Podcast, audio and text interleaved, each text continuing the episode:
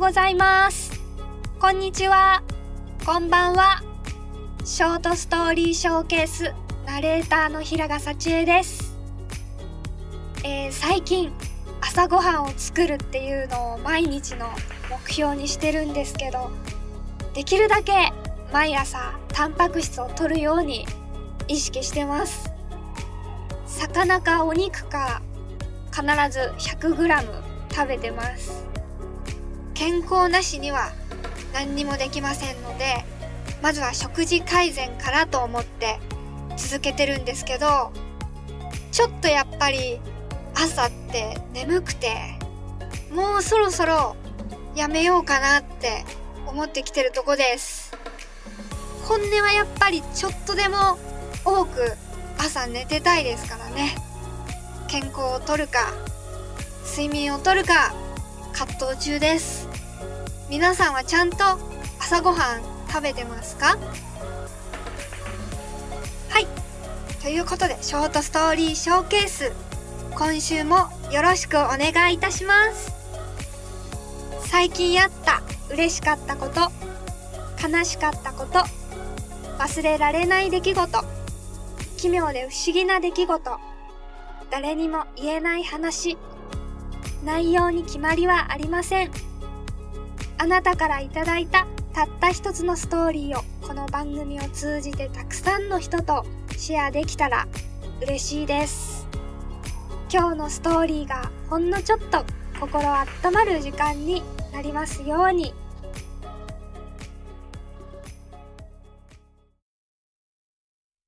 投稿者、福岡県出身、少年千早さんからのストーリーです。予定通り、予定外。僕の通っていた高校は、毎年3月1日に卒業式が開かれる。もちろん、僕の代も当然、3月1日に卒業式が開かれた。卒業後の最初の楽しみといえば、自動車学校に通い、免許を取得するということだ。大人と子供の決定的な違いである運転免許を僕は早く取りたかった。車の免許を取って親にお願いすることなく自由に遠くまで行きたかったのだ。なので僕は卒業の翌日の3月2日から自動車学校へ通うことを決めていた。なぜなら4月から東京に行くので、行くまでの1ヶ月で免許を取得しきらないといけなかったから。3月1日の卒業式、全校生徒が見守る中で卒業証書を受け取り、その後はクラスに戻り、保護者全員が見守る中のホームルームが始まる。ホームルームでは生徒一人一人が高校生活を振り返って思い出や感謝を述べた。みんなのコメントを聞いて涙を流したり、笑ったりした。具体的な内容は覚えていないが、その時の雰囲気や気持ちは今でも覚えている。そして最後は担任の先生からの感動的なメッセージで締めくくられた。いい友達、いい先生に囲まれて幸せだったと誰もが思う瞬間だ。そして学級委員による最後の挨拶。起立気をつけ礼ありがとうございましたこうして僕の高校生活は終わった。考えに浸りながらいつも通り友達と最後のバスに乗って帰ろうとしたところ、おい H、ちょっと前に来てくれ。と先生に呼ばれた。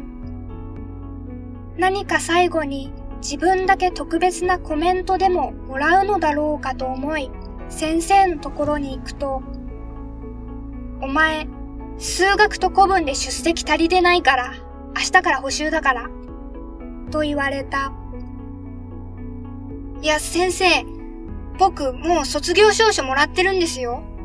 それなのに補習なんておかしくないですか？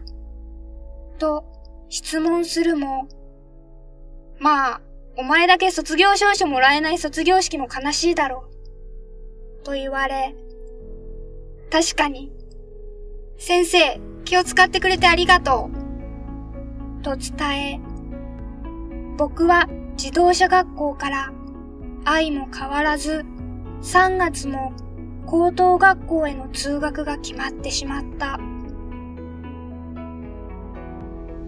卒業の翌日、二度と着る予定のなかった制服に身を包み、親から笑われながら学校へと向かった。学校に到着すると、補習は理科室での自習とのこと。そして、補習は自分以外にもう一人いた。それは、高2まで同じクラスだった女の子で、学校を自由に休んでしまうという共通点があり、仲の良かった子だ。好きとか、そういうのではなかったが、話しやすかったし、見た目もタイプな子だったので、補習も少しは楽しくなりそうだなと思ったのを覚えている。そして3月も半ばを過ぎた頃、僕は無事卒業を果たした。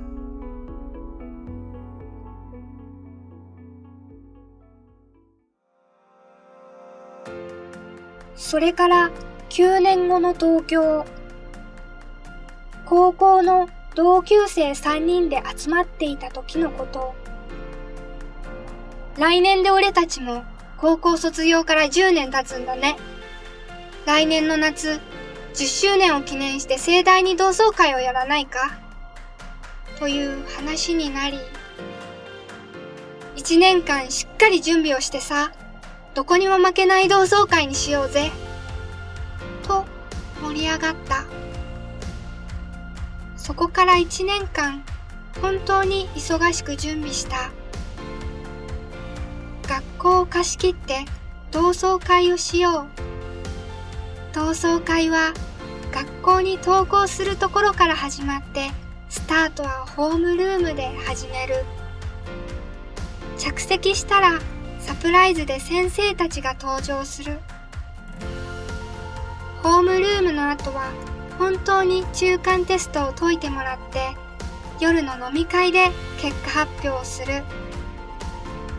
昼は学園祭と体育祭を思い出せるイベントを企画しよう。そしてこれだけ準備をする同窓会なのだから全員に来てほしいね。そんな思いで同窓会の準備を進めていた。予定外だったのが同窓会の開催を決定した後に自分が国家試験を受けることになったという点だ。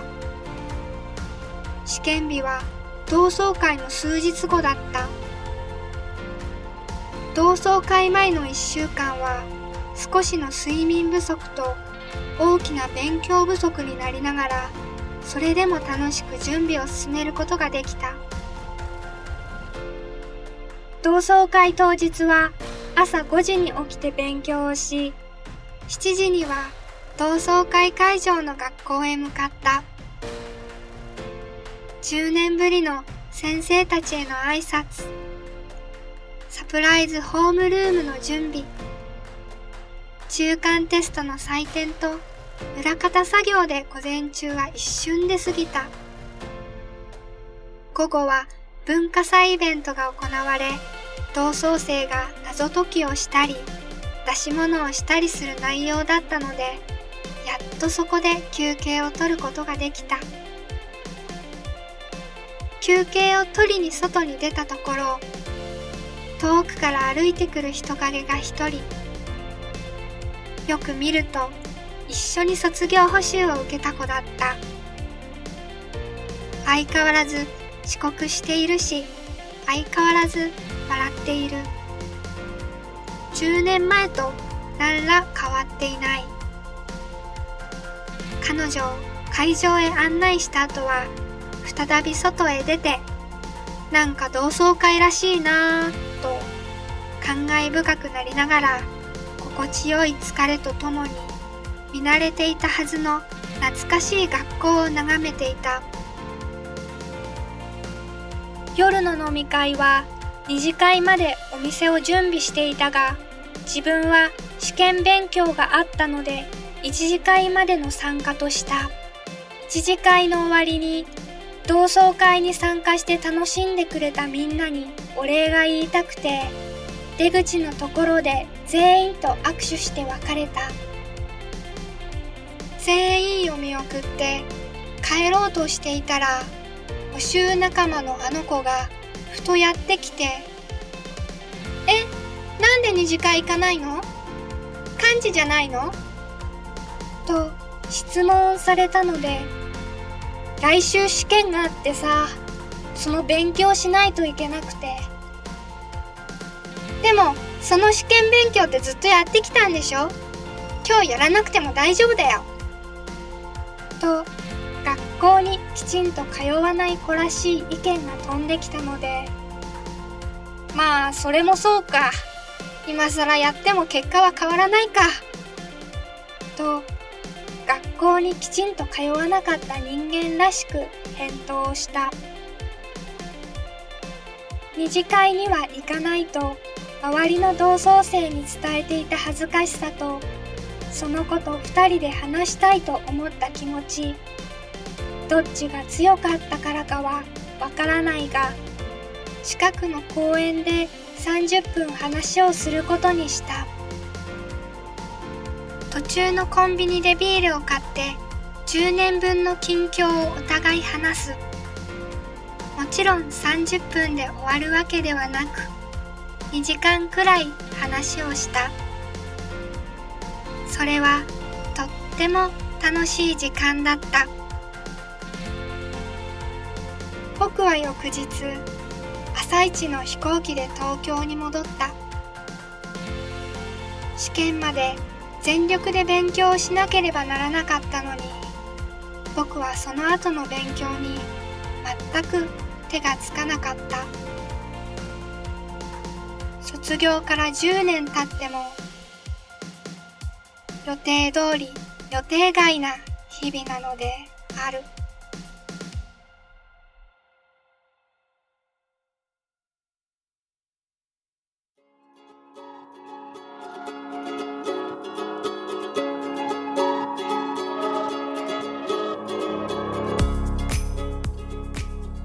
はい。予定通り、予定外。少年千早さん、ありがとうございました。人生、予想外尽くしですね。予定通りに行けば、そりゃ安心しますけど、暮らしていく中での面白さは予想してなかったことから大体発生しますもんね。私も毎日予想外のことばっかりで予想外だから大変なこともあるけど、やっぱり人生楽しいですね。少年千早さん、ありがとうございました。ショートストーリーショーケースでは、あなたからのストーリーを募集しています。あなたの心の中にしまってある大切なストーリーを私たちに教えてくれませんか？トーリーはホームページから募集しています。ホームページの URL は phoneticbox.com です。p h o n e t i c b o x c o m です。Spotify や Apple から聞いてくださってる方はそちらをご利用してみてください。あなたの高校時代の青春ストーリーも聞きたいです。友達との話、恋のお話、どんどん待ってます。今日も最後まで聞いてくれてありがとうございました次のストーリーでお会いしましょう平賀幸恵でしたバイバイ